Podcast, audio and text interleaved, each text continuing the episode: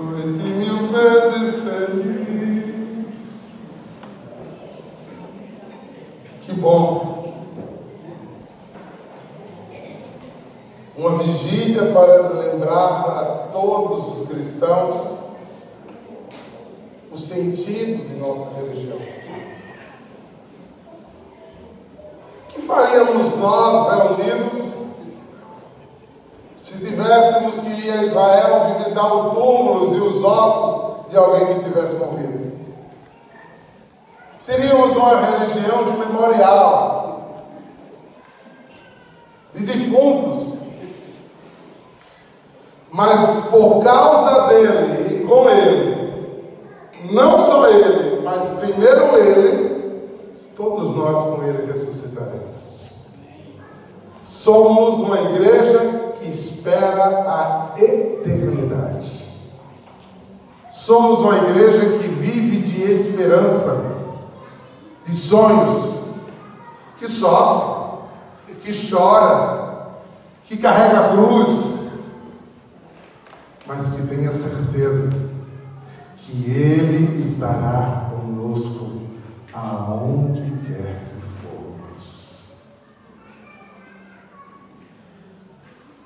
Mentiroso é o inimigo de Deus. Deus não mente, Deus não cancelou nenhuma de suas promessas. Desde a criação dos tempos, ele viu que era bom, e no sétimo, criação infinita de Deus, ele descansa na terra que ele próprio criou para que sua existência nela vivesse. 460 anos depois, liberta cativos pelas suas próprias mãos da escravidão e lhes dá uma nova vida.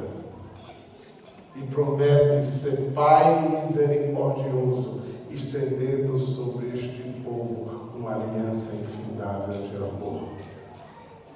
Restaura os corações dos sofridos e prepara um povo bem disposto para atravessar uma vermelha bem enxuto, trazendo ao mundo, através dos nossos irmãos mais velhos, os judeus, os primeiros escolhidos, a lembrança da eternidade. Mas pela boca do profeta anuncia que sem a remissão dos pecados e sem a conversão das almas, ficaremos nós paralisados diante de nós mesmos. É por isso, como fez uma ênfase Justa Belinho agora, é por isso que restaurados, vivemos a esperança de alguém que professa uma fé a partir daquilo que crer. E porque crer, adere. E porque adere, recebe e o que recebe se eterniza. É em Jesus Cristo, na primícia de todos os tempos, que todas as promessas das, do primeiro mandamento se cumprem. É em Jesus, o Aramashi de Israel, o Yeshua dos que creem. É o Deus que cura porque salva, e salva curando e salvando, faz uma aliança espiritual, não vista pelos olhos humanos. Daqui a pouco teremos a graça de introduzir a esta aliança duas crianças aqui. E o que veremos com os olhos? Água e palavra.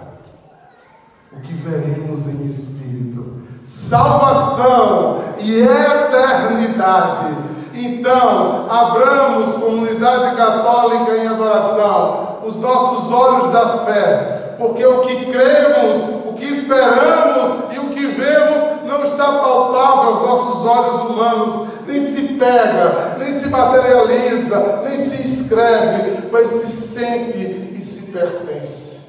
É por isso que nos foi doado o Espírito que nos comunica essa graça através da sua igreja mãe, mestra, que nos disciplina, nos conduz, nos guia para o nosso verdadeiro lugar. Olhe para o seu irmão e diga: a morte jamais nos vencerá. A morte jamais nos vencerá.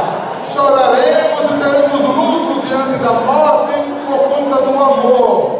Mas o lugar da comunidade católica e adoração não é aqui. Esta terra é provisória. Nosso lugar verdadeiro e vivo é o céu, ao qual, mediante a minha fé, preciso desejar, trabalhar, vigiar e esperar o meu dia, ouvir o meu nome e seguir aquele que é o motivo da minha vida aqui na terra. Por quê?